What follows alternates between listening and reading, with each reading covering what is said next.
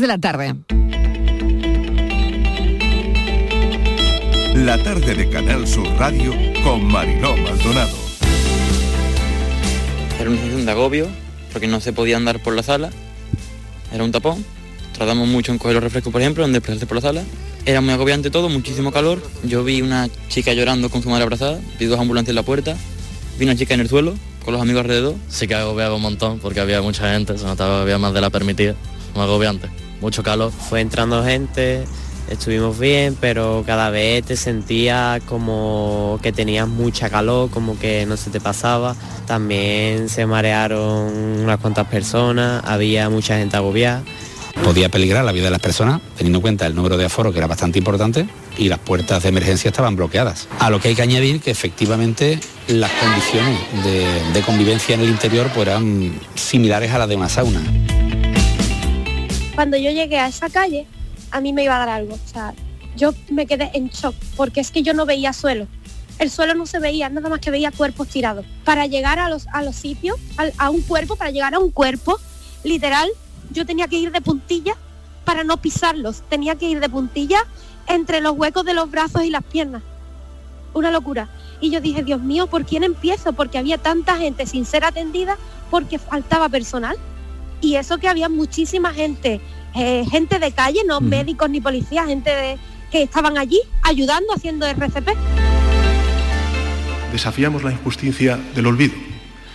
Recordar para honrar a quienes lucharon por la democracia y lo hacían desde la clandestinidad, a sabiendas de que era muy probable, como por desgracia ellos lo sufrieron, que no llegaran a disfrutar en vida del sueño de la libertad. El Partido Socialista verdadero al que me refiero no dudaría ni un segundo a comprometerse por escrito en no reformar el delito de sedición. Solo necesitamos un gesto muy sencillo desde el Partido Popular. Que Pedro Sánchez se comprometa por escrito hoy mismo a que no va a tocar el delito de sedición en España. Feijóo ha demostrado que con él no se puede jugar ni un parchís, porque no respeta las reglas del juego. Se va perdiendo. Además, estaba mirando, digo que poca gente joven hay aquí. Estaba con mi primo, íbamos los dos con la escalera, digo, es que no hay gente joven, es verdad, es una pena. De hecho, mi primo y todo dice, yo que me incineren. Dice, yo no quiero esto, digo, se van perdiendo las tradiciones, ¿verdad? Cada vez viene menos gente al cementerio. poquitos jóvenes que nos queden, pues venir a ayudar un poquito y, y que es una tradición muy bonita que no se puede perder. Es una obligación. Me gusta venir siempre un poquito antes y limpiar. Yo vengo toda la semana, que murió mi marido 14 años, 14 años viniendo toda la semana. para arreglar el nicho de mi madre, mi padre y mis hermanos. Ahora entro, so- ya está limpito, le cambio las flores, le rezo y salud para seguir viniendo. Yo especialmente pues le hablo, le, tú sabes, para limpiar un poquito la lápida, para lavarla un poquito. Pero estos días son indispensables de venir. que vienes a rezar y yo creo que, que es importante, aunque te acuerdes de ello el resto del año. Bueno, yo vengo porque tengo aquí enterrados mis padres, mis hermanos, mi marido, y entonces, digamos, por tradición, y además porque me lo pide el cuerpo.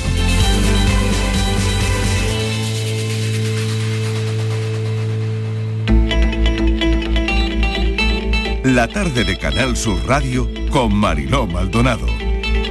Acaban de oír los sonidos del día, ¿qué tal como están? En nuestra línea de audios, los protagonistas de la actualidad, recogiendo todo lo que nos deja la mañana para destacar algunas historias en este tiempo de actualidad. Vamos con todos esos asuntos que atraviesan el día, muchas cosas hoy para despedir el mes de octubre. No nos hemos ido de puente, estamos aquí todo el equipo en directo y mañana también. Poco han bajado las temperaturas, algo pero poco, con la hora ya cambiada. Los cementerios con la subida de precios dificulta la venta de las flores entre un 20 y un 40%, que es lo que facturan estos días del total del año.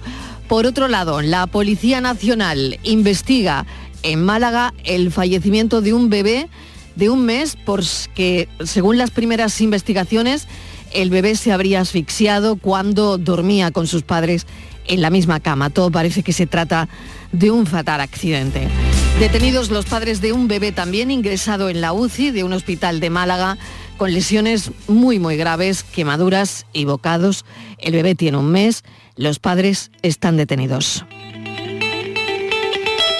Fiestas de Halloween. Investigado el responsable de una fiesta de Halloween en Sevilla, desalojada con al menos 13 menores atendidos. La policía, a su llegada a la fiesta, comprobó cómo menores estaban siendo atendidos por una ambulancia por crisis de ansiedad, deshidratación. La policía comprobó cómo las salidas de emergencias estaban bloqueadas. Algunas puertas estaban cerradas y existían vallas metálicas que impedían la salida de las personas.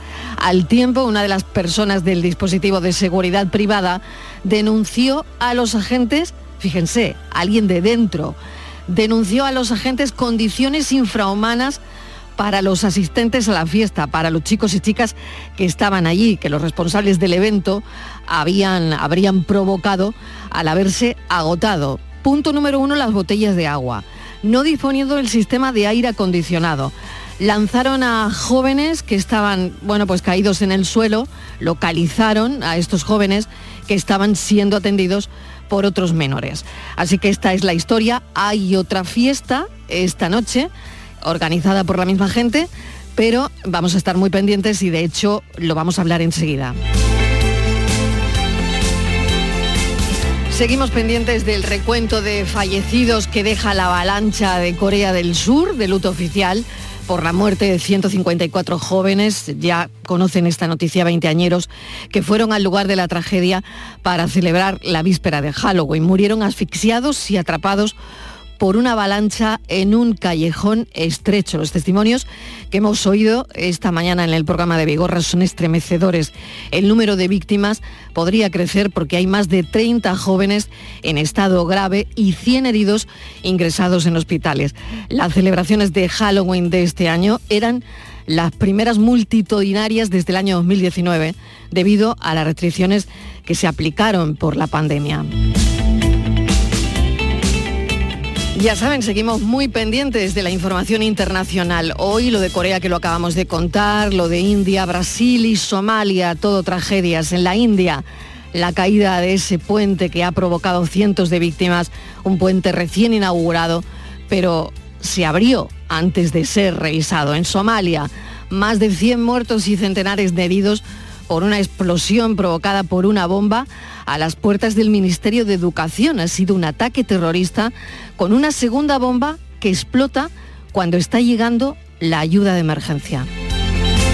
Lula da Silva gana las elecciones y vuelve a la presidencia de Brasil. Ya es presidente de Brasil. La victoria muy ajustada. Ha conseguido 50, el 50,9% de los votos frente al 49,1% de Bolsonaro, quien mantiene su mayoría en el Congreso. Más de 2 millones de votos a favor de Lula da Silva. Votos que han hecho que Bolsonaro, el líder de la ultraderecha en Brasil, pierda las elecciones. Este fin de semana hemos visto también a Obama haciendo campaña en Georgia, en Michigan, en Milwaukee y en Nevada, cuatro estados decisivos para las elecciones del 8 de noviembre, en las que los demócratas se juegan el control del Senado y del Congreso. Consejo de Ministros se adelanta a hoy por el festivo de mañana. La actualidad política de este lunes da vueltas a lo mismo. El pacto roto para la renovación del Consejo General del Poder Judicial.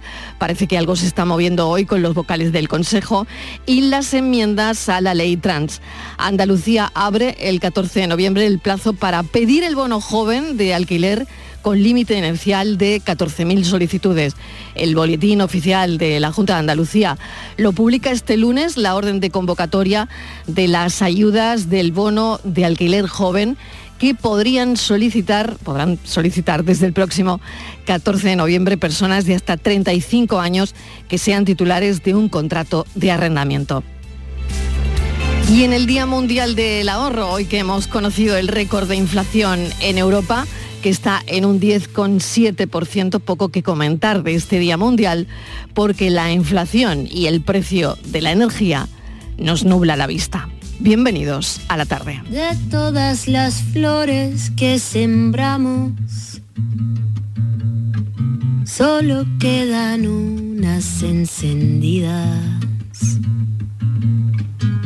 Cada mañana se preguntan cuándo llegarás para cantarles de todas las lunas que miramos, solo quedan algunas memorias. Cuando nos reímos, cuando nos tuvimos, en las calles de Madrid borrachos fuimos sin un rumbo fijo. Cuando nos bailamos, cuando nos perdimos en esa canción que nuestro antiguo mundo juntos comprendimos. En ese jardín de rosas pugambilias donde compartimos.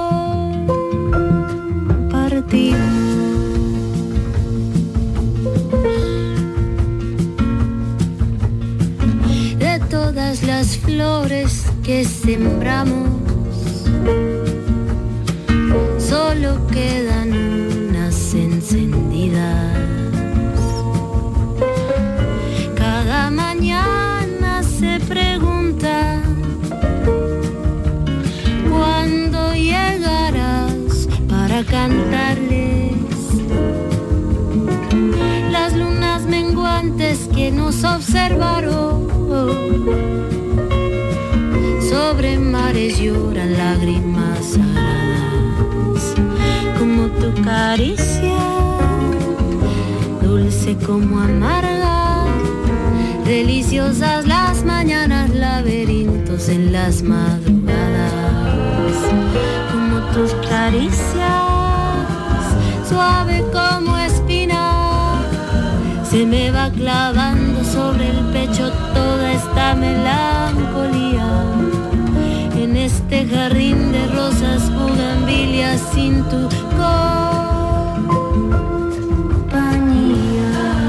La primera música de la tarde, la primera canción de la tarde, una canción que empieza con el pulso parecido al de un corazón, bugambillas y rosas en su letra de todas las flores que sembramos, solo quedan algunas encendidas. La vida la muerte, el amor, el desamor, como los grandes ejes que rigen el mundo, son los protagonistas en este álbum hecho por Natalia Laforcade, desde la celebración de la naturaleza, la aceptación, la inclusión, la feminidad, lo ancestral, el misticismo y la sanación. Natalia Laforcade ha querido conectar consigo misma y entonces conectar con otras personas para explorar universos artísticos que nunca había explorado, porque dice que lo que no se comparte se marchita. Es el ciclo de la vida donde a veces nos asalta la melancolía pintada con aires de bossa nova. Grande, enorme, este disco de Natalia Laforcade. En ese jardín de rosas bugambilias donde compartimos. En ese jardín de rosas bugambilias donde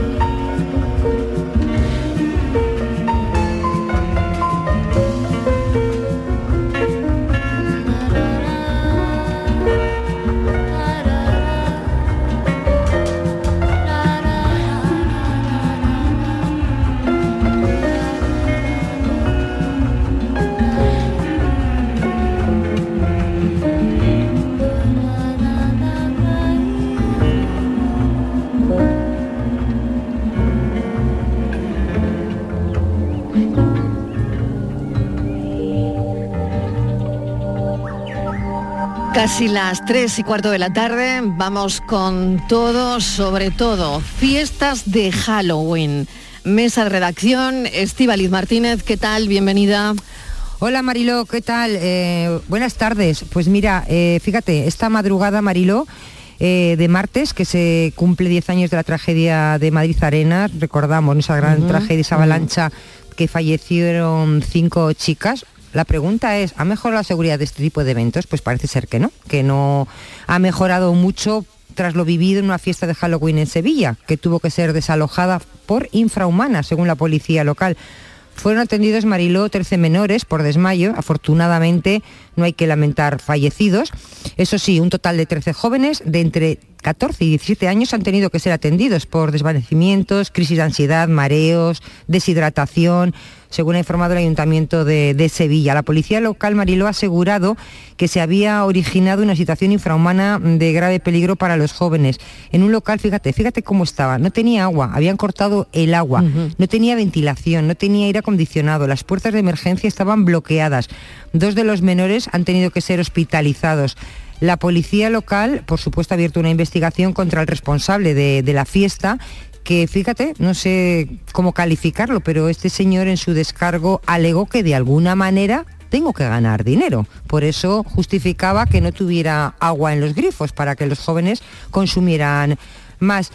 Eh, esto ha sido Mariló en la sala Muxi Sevilla, en el polígono industrial de la carretera amarilla. Se celebraba un concierto, fíjate, ¿no? De los llamados live que suelen acabar pues, sobre las 10 de la noche, que van dirigidos a jóvenes, a chavales entre 14 y 17 años y tras eh, recibir numerosas llamadas a, la policía denunciaron que el local estaba saturado y que decían que algunos jóvenes que no se podían mover y que encima tenían síntomas de asfixia. La policía, después de estas llamadas, pues se acercaron, eran las 9 menos cuarto aproximadamente, y se encontraron ahí una situación pues muy muy grave, ¿no? Los agentes comprobaron en ese momento que llegaban como una chica de 14 años estaba siendo atendida por una ambulancia que luego fue trasladada posteriormente a un hospital con una crisis de ansiedad, mareos, pérdida de verticalidad, dice que tenía las piernas adormecidas, bueno, terrible, ¿no? Dice, mm. según el comunicado de la policía local, que cuando entraron a la discoteca, los, que lo que vieron allí era que, por supuesto, el aforo había sido superado con creces y que además no había nada, lo que decían, ni ventilación, lo que decían los jóvenes, que efectivamente no había ventilación, que no había local, que no había aire acondicionado, que las salidas de emergencia estaban bloqueadas, que además existían unas vallas metálicas que impedían la salida a las personas. Así que, bueno, estos agentes, esta primera patrulla lo que hizo fue dar aviso urgente y vinieron pues como una veintena de patrullas de la policía local más que lo que bueno se hizo fue evitar una tragedia mayor, ¿no? Contra el responsable del local ya se han instruido diligencias en calidad de imputado, de momento no está detenido por los hechos observados. Eso sí, la empresa organizadora dice que no había exceso de, de aforo. Sí sabemos, Marilo, que la policía, por ejemplo, concretamente local de Sevilla, sí que había hecho durante la última semana bastantes inspecciones, concretamente 35, eh, para prevenir ¿no? este tipo de control de fiestas de Halloween y fíjate, de estas 20, 35, en 25 han tenido que abrir expedientes sancionadores por, por, infracciones, sobre todo por cuestiones de que no tenían permisos, eh, faltaba tema de seguridad, bueno, un caos. Así que también hay que decir que desde la OCU se ha pedido aumentar los controles de seguridad, sobre todo en estas fiestas, ¿no? Y esta noche, esta noche es muy peligrosa, esta noche 31 de, de octubre. Así que Mariló, eso es, eso es lo que tenemos cuando te decía al principio, ¿no? Cuando se va a cumplir 10 años de la tragedia de Madrid Arena. Pues vamos a hablar con uno de nuestros abogados para ver cómo, bueno, lo que le ha llegado a él de, todo esto, ¿no? Cuáles son los consejos para una noche como esta, ¿no? Vamos a hablar con José Carlos Cutiño, delegado de la Organización de Consumidores y Usuarios en Andalucía, quien no ha dejado de alertar ni un momento de este tipo de asuntos. José Carlos, ¿qué tal? Bienvenido. Hola, buenas tardes. Bueno, cuéntanos un poco lo que, lo que te ha llegado y, y, qué hay que hacer ante esto, porque me consta que, bueno, de alguna manera, organizadores echan la culpa, en el caso, por ejemplo, que ha ocurrido en Sevilla y que estamos contando, a la discoteca, y la discoteca se la echa al organizador y, bueno, y un suma y sigue.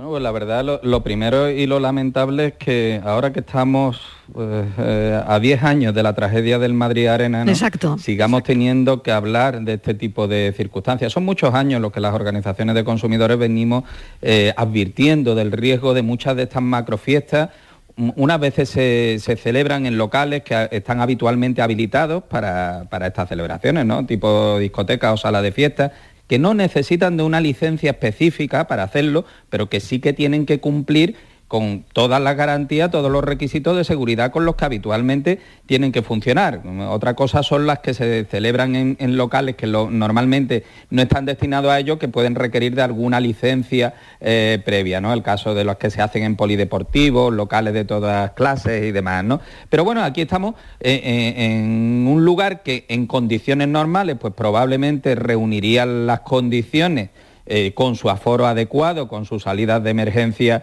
eh, desbloqueadas y con sus servicios, pues no debería de plantear mayor problema. El problema es que eh, por una decisión, y, es casi, casi surrealista, ¿no? Es irracional la respuesta que, sale a los medios de, comunicación, que da el, el titular del establecimiento diciendo que bueno, que tiene que ganar dinero a base de que no haya agua en los servicios para que tengan más sed y no sabemos si el aire acondicionado pues no lo pone porque gasta electricidad o porque también con más calor beben más, ¿no? Esto es una salvajada.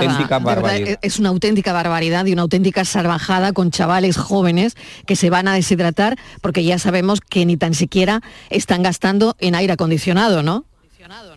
Claro, y además, bueno, ya el tema de la salida de emergencia, el exceso de aforo, es decir, que es que confluyen todos los, eh, todos los elementos de, riesgo que pudieran darse. Yo creo que hay que dar gracias de que además parece que los chavales mantuvieron cierta cordura, que además alertaron, en el sentido de que pidieron la, presencia de ambulancia cuando empezaron a darse este tipo de, eh, de circunstancias y esto de alguna manera evitó un problema mayor. Responsable, pues evidentemente, de entrada el organizador que les vende las entradas y que es el responsable de los medios que se ponen a disposición del evento. Es decir, ya luego tendrá que discutir con el titular del local si lo ha hecho bien o mal, eso es un problema entre ellos porque es un contrato mercantil entre dos empresas eh, a la hora de prestarle un, servicio una a otra. Pero frente al consumidor, el organizador que le vende las entradas, que se lucra con la organización del evento, pues evidentemente tiene que responder desde lo más básico, ¿no?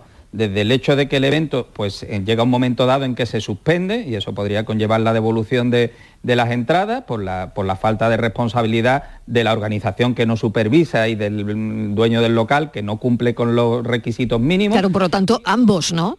Tendrían responsabilidad, claro frente al consumidor siempre va a ser el organizador, el promotor del evento, ¿no? Con independencia de que el dueño del local, pues mm, sin duda tendrá que responder de las responsabilidades administrativas por no mantener el local en, las adecuadas Exactamente, te lo digo porque, José Carlos, vale, alguien vende las entradas, alguien vende las entradas y por otro lado... Eh, también tenemos al que cierra los grifos, que se supone que sería el dueño de la discoteca, ¿no?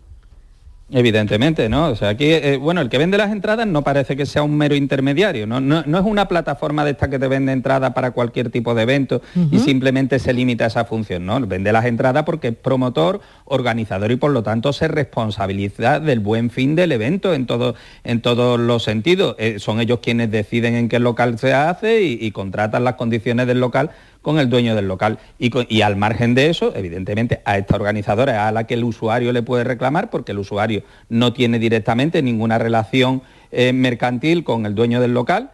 Eh, y luego tendrá que ser tanto la administración pública la que le requiera al dueño del local por las deficiencias que se han producido y bueno, el organizador pues, pues, le tendrá que reclamar también al dueño del local los incumplimientos en que pueda haber incurrido y que le terminen costando dinero a ese organizador, ¿no?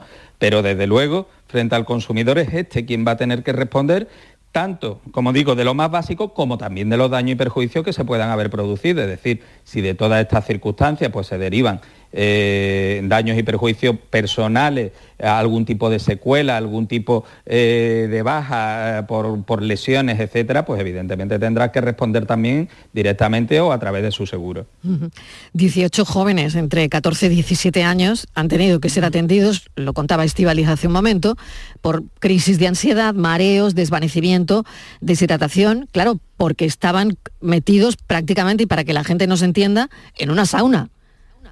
Claro, es que eh, estamos hablando de que no había ni siquiera aire acondicionado, habría que ver si funcionaban los sistemas de, renovación de aire, es que realmente han estado sometidos a un estrés que, como digo, poco ha pasado afortunadamente.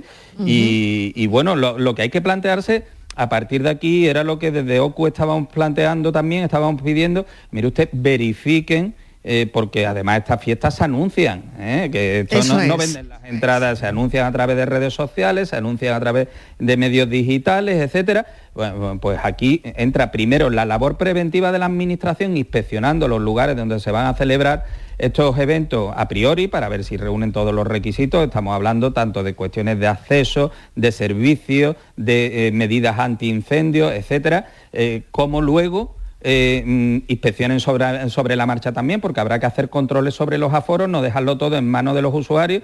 Oye, que llegado el momento de una situación de agobio, pues evidentemente terminarán recurriendo a las fuerzas del orden o a, los eh, servicios de salud o lo que sea, pero lo lógico sería que existiera un, un mayor control eh, una mayor dotación de recursos para poder supervisar noches, además que están tan señaladas, tan previsibles y, tan, eh, y tan sujetas a riesgo como puede ser esta con las experiencias ya vividas. Exacto, justo lo hablaba esta mañana con, con Estíbaliz, hablábamos, bueno, esto está en el calendario, ¿no? Esta es una fecha que los empresarios, mm, bueno, ponen en sus calendarios con, con antelación, ¿no? Tienen toda la antelación del mundo para organizarla bien, ¿no?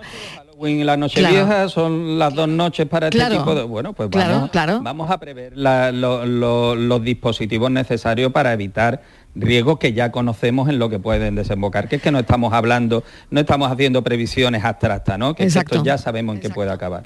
Justo lo hablaba esta mañana con Estíbaliz y no sé, Estíbaliz, si tienes alguna cuestión más adelante. Pues sí, como dice, eh, buenas tardes José Carlos, eh, como dices, eh, es, es incomprensible, ¿no? Porque que estas eh, locales eh, tengan abierto cuando sabemos de un año para otro lo que, lo que va a ocurrir.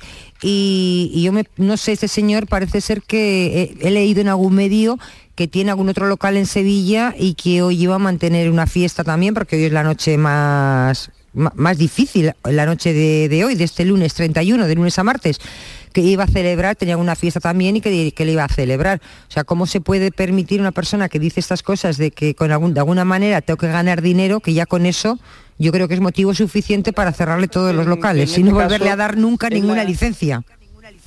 Es la promotora, parece ser la que tiene prevista otra fiesta con otro local, Claro, porque evidentemente la promotora otro, organiza claro. los eventos Ahora- ahora eh, y va buscando pues los locales. Por, e- por eso hablaba yo antes de la responsabilidad de la organizadora. Mire usted, al final el local es una herramienta más mm, puesta a disposición de la organizadora para la celebración del evento. Es la organizadora quien tiene que supervisar que todo funciona adecuadamente porque de entrada es la que cobra. Aquí lo que, de- lo que decía este señor, si, si esas declaraciones que han salido pues son tal que así, dice, mire usted que yo tengo que ganar dinero vendiendo bebidas, es que esto es una barbaridad. Eh, esto es, um, nosotros no vamos a entrar en la relación eh, de servicio, los contratos que puedan tener entre organización y local, pero evidentemente quien no puede terminar pagando el pato es el usuario.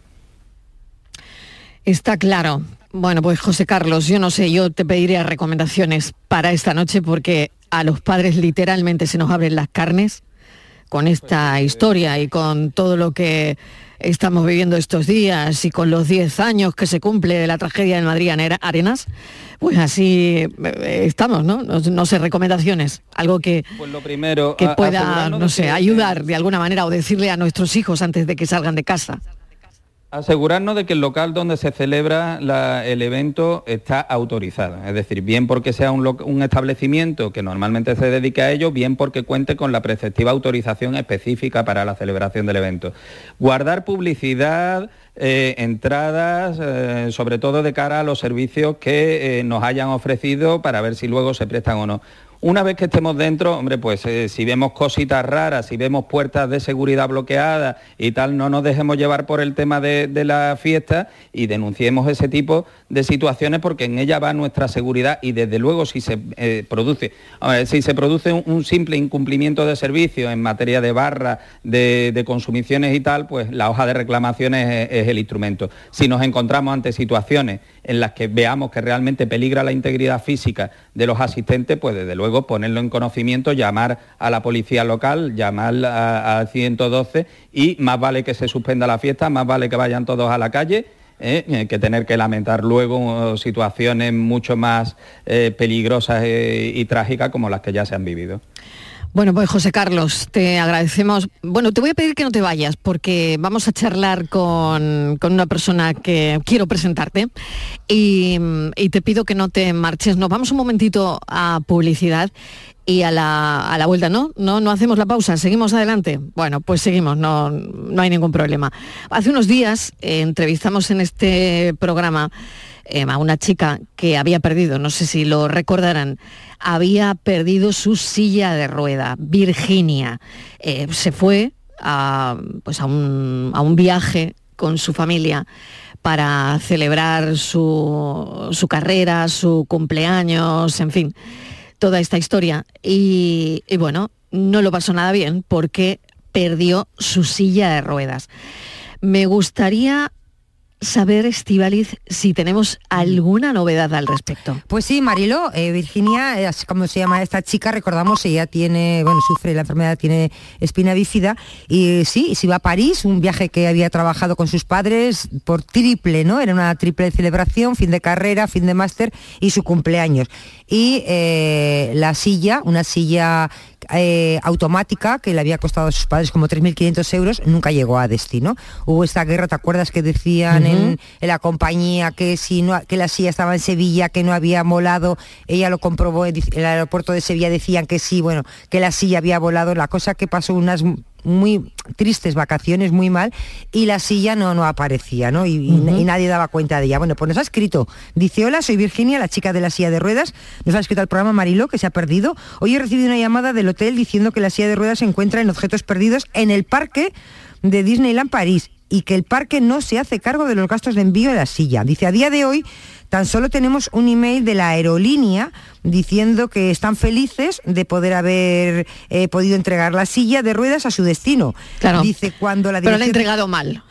Claro, la han entregado mal porque ella ya en su momento dijo que la silla tenía que ser destinada, que no se, que no fuera, eh, vamos, en el hotel, que no se fuera enviada, incluso dijo en el hotel que no se recibiera la silla, porque tampoco sabía en qué condiciones estaba. Y ahora ya se encuentra que tiene silla y no sabe, está allí, ni en qué condiciones está, en objeto perdido, y que ahora Bueno. mm, nadie se responsabiliza de las sillas. Claro, imagínense la historia. Ya sabemos dónde está la silla de ruedas, pero ahora dice el parque de atracciones que no se hace cargo de lo que vale traer la silla o llevar la silla hasta casa de su dueña, ¿no?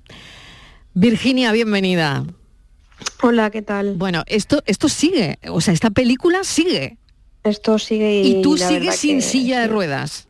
Yo sigo sin silla de ruedas y, y no doy crédito porque eh, realmente no es culpa del parque de Disneyland París, porque al final ellos no son los responsables, es culpa de la aerolínea de Transavia, eh, a quien nosotros le habíamos dicho eh, que o sea, el, día, el día 26 de octubre, que fue el día que nosotros ya, al día siguiente de llegar nosotros, cambiamos la dirección para, para que la enviaran a casa y, y no, o sea, yo en, en ningún momento hemos tenido ningún tipo de contacto con, con la aerolínea, más que nos hemos, bueno, nos hemos intentado poner en contacto, pero no hemos recibido ningún tipo de feedback de la aerolínea. Todo era que no podíamos, no podían hacer nada y, y ya está. Y, y nada, pues ahora resulta que hoy nos llaman desde el hotel diciendo que, perdón, ayer, ayer nos llaman desde el hotel diciendo que, que tenían la silla, que les había entregado, les habían entregado la silla. Y hoy eh, nos han llamado diciendo que la silla la han depositado en objetos perdidos del parque. Tremendo. Esta es una historia tremenda. Yo quiero presentarte a uno de nuestros abogados, José Carlos Cutiño, que está con nosotros, que se encarga de, de- bueno, que él lleva estos asuntos por la Organización de Consumidores y Usuarios. José Carlos, esta historia es una pesadilla auténtica. Ahora la silla está donde no tiene que estar. Pues sí, aquí además todo es responsabilidad, como bien decía la, usuaria, de, la compañía aérea, ¿no? Que, quien primero la pierde, la demora, la termina entregando donde, donde no debe y no sabemos en, qué condiciones. Realmente aquí tenemos un problema de cobertura normativa. Estas sillas entran dentro de lo que se denomina equipaje especial, ¿eh? Eh, eh, que tiene un- una conceptuación diferente respecto de lo que puede ser cualquier otro tipo de bultos que se puede portar Claro, en es que no un es una maleta. Efectivamente. que no es una Eh, maleta, es que a ella le sirve para su vida, eh, en fin, no puede, es fundamental, no puede estar sin su silla. elemento esencial de, de movilidad. Sí es cierto que para retrasos o pérdidas existen una serie de limitaciones de responsabilidad por parte de la compañía aérea que, son muy cortos si no se hace lo que se llama una declaración especial de valor. Esa limitación de responsabilidad se, li- eh, se limita a 1.400 euros por pérdida o por demora superior a 21 días. Eh, otra cosa son los daños y perjuicios que se puedan haber producido y que sean inherentes a, a la naturaleza de ese equipaje especial. Aquí, por ejemplo, bueno, pues eh, está claro que el no poder disponer de ese elemento de movilidad pues ha podido provocar otro tipo de daños que se puedan reclamar, pero en principio lo que sí es cierto es que la compañía tendrá que hacer todo lo que esté en su mano para minimizar sus daños, es decir, evidentemente tendrá que entregar eh, el bulto en el domicilio eh, de- designado por, por la pasajera y luego habría que valorar si serían reclamables otro tipo de daños y perjuicios que eh, se hubieran derivado del hecho de no disponer de un elemento tan esencial en el destino de- en los días que, que ha tenido que pasar sin ella. Virginia, no sé si quieres consultarle algo más, aparte del, cabreo, la frustración, eh, eh, todo lo que llevas batallando para que tu silla te la devuelvan y llegue a tu casa, que es donde tiene que estar, bueno, no sé si quieres hacer alguna consulta más. Pues no, o sea, yo, mm, darle las gracias y, y nada, eh, es lo que yo también me imaginaba, ¿no? Un poco de que al final la compañía aérea es quien tiene que ser responsable de, de esto, porque, porque claro, al final está en el parque de Disney, o sea, que, que además el tema está en que nos han enviado hoy un correo diciendo que están felices de haber eh, derivado, o sea, de, de haber mm, entregado la silla y además nos ponen la, la excusa de que tenían un, un alto volumen de equipaje. O sea, tratan al final la silla como una maleta más. Es que no es así. Es que no es así, te lo acaba de explicar José claro. Carlos y claro, ellos deberían entender esto y, y, en fin, no sé, me parece, me parece tremendo todo lo que todo lo que está pasando. Estivaliz, no sé si sigues perpleja con esta historia tú también, Pues pero, sí, pero sinceramente es que yo no doy crédito, de verdad. Sí, son las cosas virginias que a veces se retuercen. Yo estoy segura de que se va a resolver. ¿eh? Luego lo contarás como una anécdota y te servirá seguramente que puedas hasta dar charlas de cómo actuar ante estas situaciones. Pero te va a costar, pero vamos, te va a costar, pero yo sé que tú eres una mujer insistente y además así debe de ser y que al final llegará a la silla y a ver en qué condiciones está, porque esa va a ser otra. Claro, claro, porque esa la es han otra. aceptado, pero tampoco sé cómo está la silla. Claro, que tú muy bien, como bien, muy bien dices, eh, primero veamos cómo está la silla antes de recepcionarla, ¿no? Pero bueno, aquí cada uno hace lo que quiere. Virginia, mucha suerte y, y nada, pues habrá que tomar fotografías cuando llegue la silla, de cómo está la silla, habrá que evaluar todo lo que te ha pasado, en fin, lo que te ha comentado nuestro abogado José Carlos Cutiño y solo desearte mucha suerte y que es una historia insólita, de verdad, insólita, porque espero que esto no lo esté viviendo eh, mucha gente porque sería sería tremendo no esa falta de consideración esa falta de todo no ante una persona que necesita su silla de ruedas para vivir no bueno mil gracias. Suerte. Pues muchas gracias.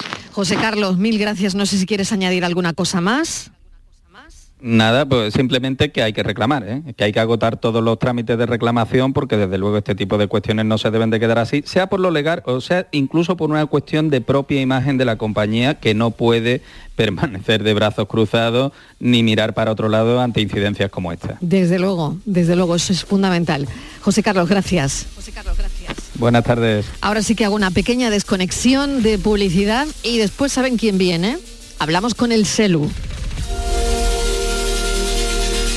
La tarde de Canal Sur Radio con Mariló Maldonado. También en nuestra app y en canalsur.es. El otoño llegó y vas a decir no a la subida de luz. Ahora ilumina tu hogar noche y día consumiendo tu propia energía y ahorra hasta el 90% en tu factura de luz gracias a nuestras baterías premium. Instalaciones garantizadas 25 años. Pide ya tu estudio gratuito en el 955 44 11 11 o socialenergy.es y aprovecha las subvenciones disponibles. La revolución solar es Social Energy. Cuando el río suena, lleva. El agua es esencial para nuestra vida, pero no es inagotable. Pasemos del dicho a los hechos. Cuidémosla. Campaña de sensibilización en el consumo de agua. Junta de Andalucía. Aunque creas que no ha tocado, no pierdas la ilusión. Mira al otro lado, ahí va, está premiado. Ahora tienes más opciones de ganar. No hay lado malo en el nuevo cupón. Por los dos lados puedes ser ganador. Nuevo cupón diario. Ahora de lunes a jueves con premios a las primeras y a las últimas cifras. Además tiene un primer premio de 500.000 euros al contado. A todos los que jugáis a la 11, bien jugado. Juega responsablemente y solo si eres mayor de edad. ¿Y tú? ¿Qué radio escuchas? Y desde el pelotazo o desde el yuyu, escucho casi todas partes de cada hora. Escucho a Vigorra. Mi programa favorito es El Club de los Primeros, el Yuyu, Vigorra. Manolo Gordo, que también los fines de semana pone una musiquilla muy buena y nos acompaña mucho. Canal Sur Radio, la radio de Andalucía. Yo escucho Canal Sur Radio. La tarde de Canal Sur Radio con Mariló Maldonado.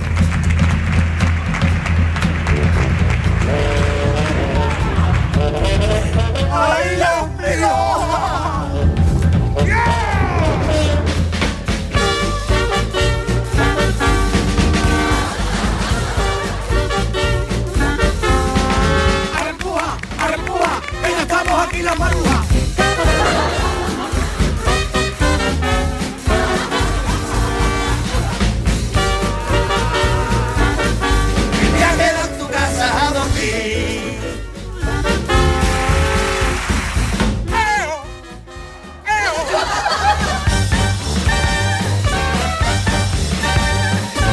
Esto es bien. ¡Hombre, por favor!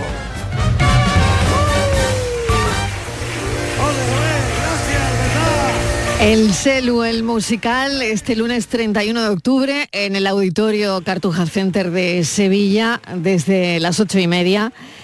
El espectáculo que articula 30 años de personajes de, de chirigotas de este genialísimo autor garitano que regresa además en, a Sevilla. Celu, ¿qué tal? Bienvenido. Muy buenas tardes, doña Mariló. ¿qué ¿Cómo tal? estamos? No tan bien como usted. Ay, bueno, mira qué alegría. Pues escúchame una cosa, como ya todo preparado, ¿no? Bueno, ya estamos eh, saliendo de Cádiz, y vamos para allá, prueba de sonido. Jolín. Bueno, este, este musical nos ha hecho tomarnos todo, todo el mundo del espectáculo en el que no creíamos nunca que íbamos a entrar en serio. O sea que aquí hay, hay un montón de contenido. O sea, ¿cómo, cómo se, mm, todo se resume en, en 30 años? O cómo, mejor, la pregunta sería, ¿cómo resumir 30 años de, de personajes, de risas, de, de humor, de historias, de, de- vida, ¿no? En ese musical.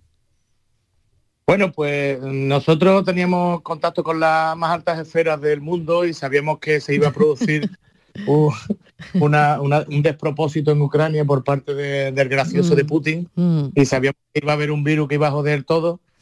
Y, y bueno, pues no- no- nos esperamos hasta ese momento porque es cuanto más alta falta hace, hace reír, ¿no? Entonces Mm. que la gente esté dos horas riéndose, pues ahora mismo es impagable. Claro, bebiendo del, del carnaval de Cádiz en, en todo momento, ¿no? Que, bueno, la, la pregunta sería si va a haber una vuelta o no. Y si estás preparando algo. Esa sería la primicia que podríamos dar, ¿no? Bueno, te contesto primero la última pregunta. Y no, no estoy preparado nada porque estamos viviendo el sueño del musical. Sí. Pero lo de la vuelta, por supuesto. que- Sí, la vuelta sí, ¿no? No tenemos excusa para no para no volver al carnaval porque para nosotros es, bueno, es que yo no- es que no me imagino, yo llevo desde los 17 años, ¿vale? Mm. Y tengo ahora 38, mm, no me imagino un carnaval sin sin ensayar. Lo de yo que no te haya reído en cuando he dicho lo de los 38 me halaga. Escúchame una cosa, Celu. ¿Y esta noche la gente qué va a ver? A ver, ¿qué va a ver esta noche?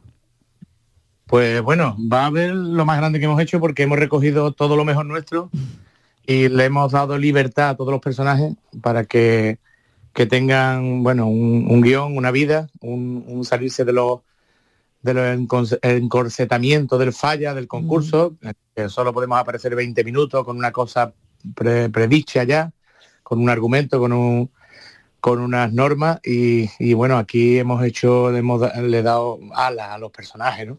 Y sale, bueno, se recuerdan todos los personajes, por eso también lo hemos hecho, ¿no? Se recuerdan las marujas, los borrachos, los lacios. Hemos El que la lleva la entiende, que, que a mí me encanta. Lo del que la lleva la entiende. Oh, qué bueno. Hemos, eh, le he dado, eh, eh, le he dado eh, eh, hecho que las vidas de los personajes, ¿no? Pues, eh, que se que se intercalen, ¿no? Por ejemplo, hay, hay personajes que son padres de unos personajes que han salido antes Mm. y de otros personajes que han salido luego. Y bueno, le hemos metido una música maravillosa y un argumento actualizado de todo y bueno, yo creo que, que al final pues estamos cumpliendo el sueño además con, con éxito porque llevamos ya treinta y tantas representaciones y la verdad es que muy contento. Pues te deseo toda la suerte del mundo, que ya nos contarás si esto es un suma y sigue, esto es una, una cosita más que ha tenido muchísimo éxito. Eh, bueno, la gente va a disfrutar lo más grande esta noche y yo no sé si quedan entradas ya, sé luego, ¿no? Pues no sé, me informan que quedan muy pocas, pero Ah, pues venga. la circunstancia de que esta noche es Halloween, por lo tanto van a vivir una noche de miedo. ¿eh? Una noche de miedo, pero de miedo y terror. Bueno, mil gracias. miedo de y verdad. humor. Exactamente. Un beso enorme, cuídate mucho. Esta noche el celo el musical en el Auditorio Cartuja Center de Sevilla. Suerte, un besito. Muchas gracias, un beso. gordísima que está. No es que esté gorda, es que tiene malas hechuras. Uno de los autores en activo más premiados y valorados del carnaval gaditano, capaz de haber transformado la tradición con más arraigo de la ciudad de Cádiz en, en un espectáculo como este. Yo no escucho lo que dice. En el video tiene dos tortugas la puerca. Las festinas críticos. Criticona dice la verdad en la cara. Estas que cuando tú llegas Le gusta que le digan cosas a los albañiles. a la ventana se asoma. Que tiene cara de tío. Cinco minutos contigo. Una eternidad. Me llena toda la mañana. Para llenarla ella ya tiene que. Te arriesgas tu trabajo.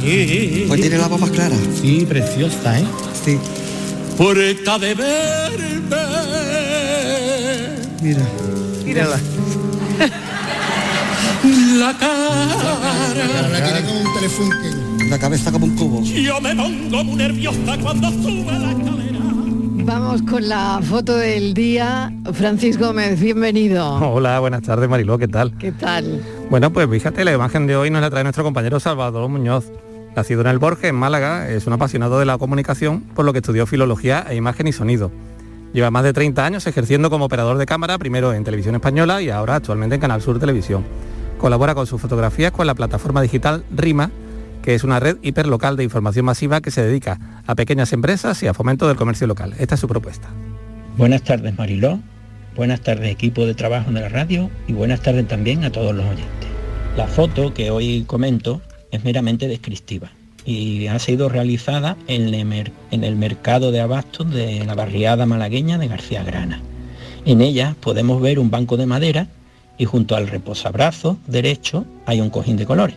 El frutero me comenta que hay un vecino de la barriada que aunque no es de muy avanzada edad, lleva ya unos años padeciendo una penosa enfermedad y que cuando se siente un poco mejor se acerca al mercado a conversar con él y con los clientes. En una de sus visitas le dice al frutero que por él vendría más veces, pero que tiene su cuerpo bastante delicado por los agresivos tratamientos que sufre y porque el banco tiene unas duras tiras de madera que le producen dolor al sentarse. Al siguiente día, José ya tiene un cojín preparado para él. El vecino se siente muy halagado y, con- y contento por el detalle del frutero, aunque también se siente así cuando se acerca al banco, por ejemplo, a sacar algún dinerito de su pensión o a cualquier otra gestión, sobre todo si le acompaña a su nieto. Entonces el banco le ofrece un moderno y cómodo asiento, pero es que, claro, su nieto es jugador del Real Madrid. En estos días las entidades bancarias no paran de pavonear al ser publicados sus impresionantes balances del último trimestre, haciendo gala de la cínica relación directa que hay entre sus enormes beneficios y el empobrecimiento que sufre por varias vías la mayor parte de la ciudadanía. No estaría mal que le dedicaran una parte de sus recursos a atender como se merecen a nuestros mayores. Hace unos días José recibió una oferta que no pudo rechazar y ha traspasado su negocio. Y después de tres décadas ha decidido cerrar su capítulo laboral.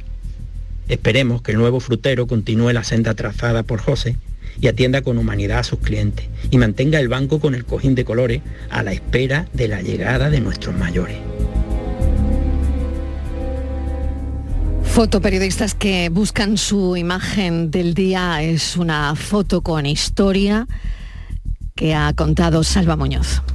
La tarde de Canal Sur Radio con Mariló Maldonado. También en nuestra app y en canalsur.es.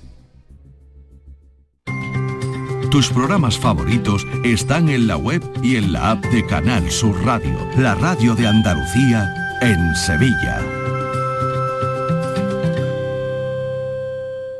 Estrés, reuniones, planificaciones. Respira. Si eres autónomo, en Caja Rural del Sur te ofrecemos la tranquilidad que necesitas. Cuéntanos tu caso y nos encargaremos de todo. Te esperamos en nuestras oficinas. Caja Rural del Sur. Formamos parte de ti.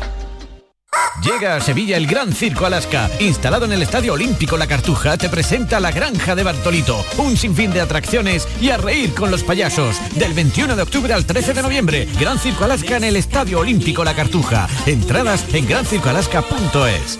La mañana de Andalucía. Las noticias de Sevilla.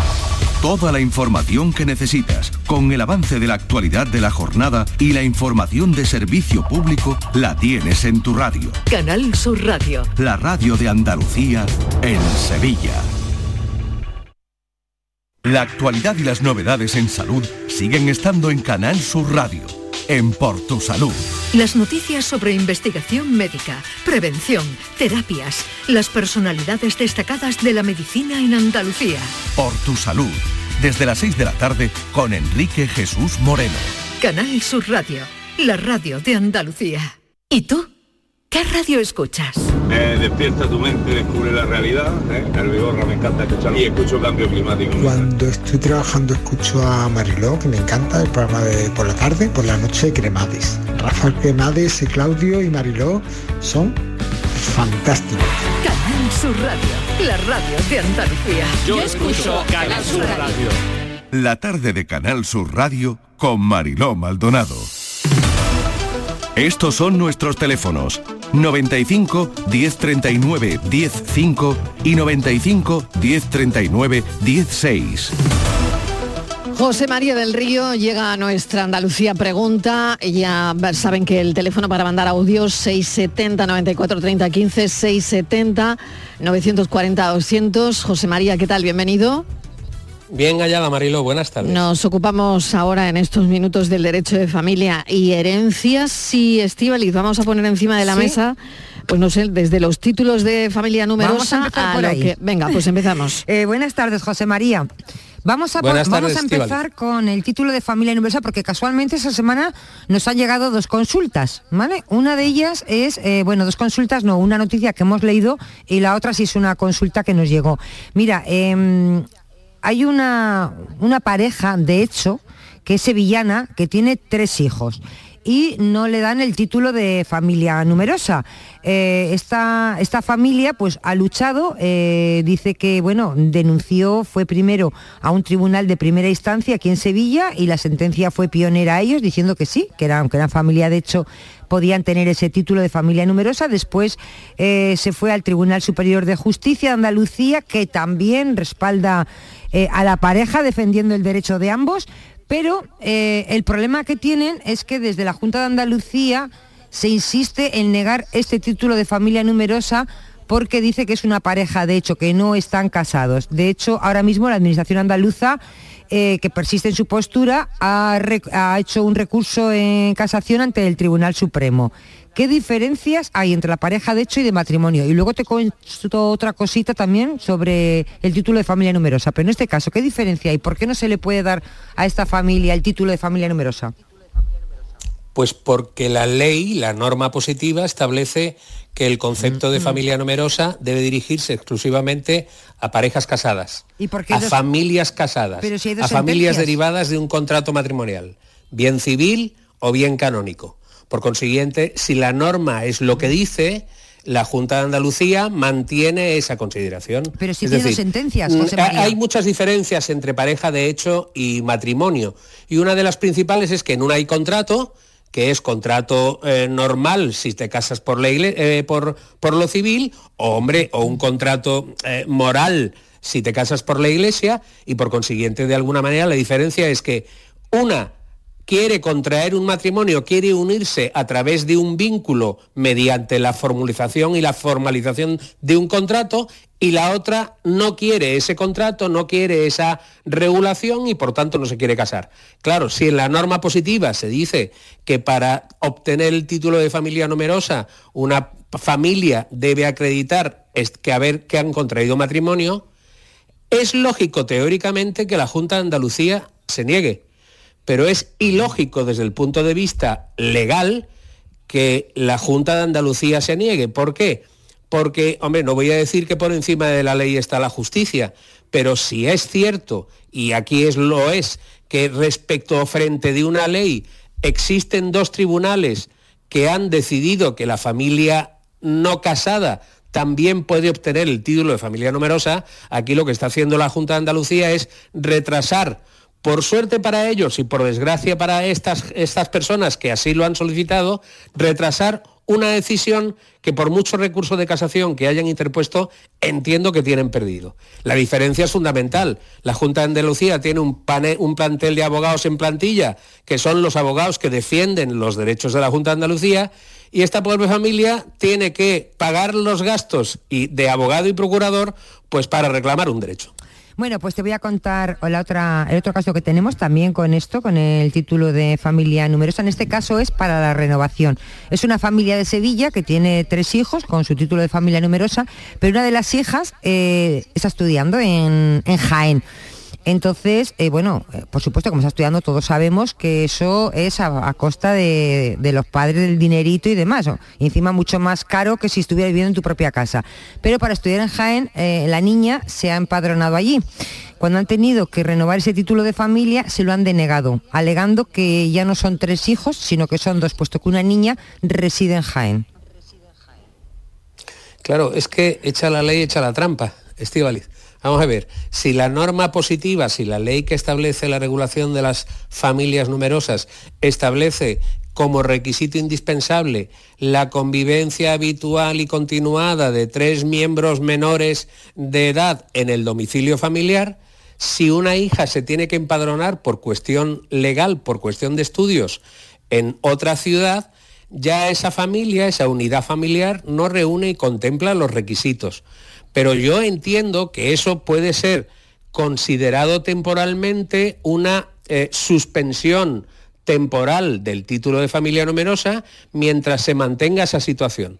También yo eh, entendería que eso es factible, es factible eh, solicitar una, eh, un, pro- un pronunciamiento judicial porque estamos hablando de la misma comunidad andaluza. Es decir, Claro, oiga, claro. yo no estoy yo no estoy en Jaén porque me he casado, entonces sí, yo estoy en Jaén porque estoy terminando o formándome universitariamente y por tanto he trasladado provisionalmente mi residencia del domicilio de mis padres provisionalmente durante dos, tres, cuatro años a un domicilio en la misma comunidad autónoma. Es que sigue Yo siendo entiendo, hijo, José. María, de esos padres. Sigue siendo hijo de esos Claro, padres. en- claro, O sea, y sigues... claro, lo que pasa eh, que es que- Claro. No, no, Mariló, ¿sabes lo que pasa? Que, hombre, que los beneficios del, del título de familia numerosa, si la Junta de Andalucía, por arte de vivirlo, que acepta lo de eh, parejas no de hecho y acepta lo de esta mm, familia, que de alguna manera entiendo que es justo, pues mm, el número eh, interminable de parejas que a la luz de esa sentencia van a solicitar el título de familia numerosa y por tanto los beneficios que de todo índole tiene esa consideración, pues la Junta de Andalucía no lo tiene previsto en sus presupuestos, así de claro. O sea que es cuestión de dineritos. y Yo la verdad que me, que me cuesta mucho porque eh, sobre todo en esa familia que tiene esa hija estudiando en, bueno, en Claro, los dos casos, ¿no? claro. En Jaén, porque sigue siendo una familia con tres hijos, con lo que eso supone, Con más que- gastos, se con más supone. gastos, se supone Claro. que ser familia numerosa Claro. ese título Totalmente. te beneficia Claro. económicamente pues del tren, de no sé qué, de algunos viajes. O sea que te quiero, Totalmente. pienso, ¿no? Entonces es que siguen siendo tres, o sea, porque esa persona Totalmente, no se ha pero independizado es- económicamente. sí, sí. Claro. Sí, pero Estivalis, ten en cuenta una cosa. Fijaros que hasta hace muy poco las parejas de hecho, las viudas de parejas de hecho, no han tenido reconocido por una sentencia pensión de viudedad. Antes solo se establecía a las parejas casadas. Pero ahora ya sí. Ahora, por suerte, ya el Tribunal Supremo se ha pronunciado y ha dicho que aquí fuera contratos y fuera puñetas. Aquí todo el mundo que haya mantenido una convivencia y que lo acredite tiene derecho a la pensión de viuda. Por lo tanto, si el Supremo ya terminó, eh, fallar a favor de la familia, las cosas podían cambiar bastante. Digo en el caso de esta gente y, y- para sí, sí, adelante, y claro. entiendo que va a, cam- que- y entiendo que va a decidir a favor, ¿eh? Bueno, pues veremos qué ocurre y lo contaremos. Nada, 20 segundos. José María del Río, como siempre, muchísimas gracias. Entiendo que no te has ido de puente, así que sigues trabajando. Y, Aquí estamos, y sí. nada, mil, mil gracias como siempre. Estivaliz, nos escuchamos Nos enseguida en el café. ¿eh? Vea por el café ya tranquilamente. Yo ya tengo el mío en la mesa, que hoy me ha invitado Francis. Y nada, escuchamos las noticias y vamos al café.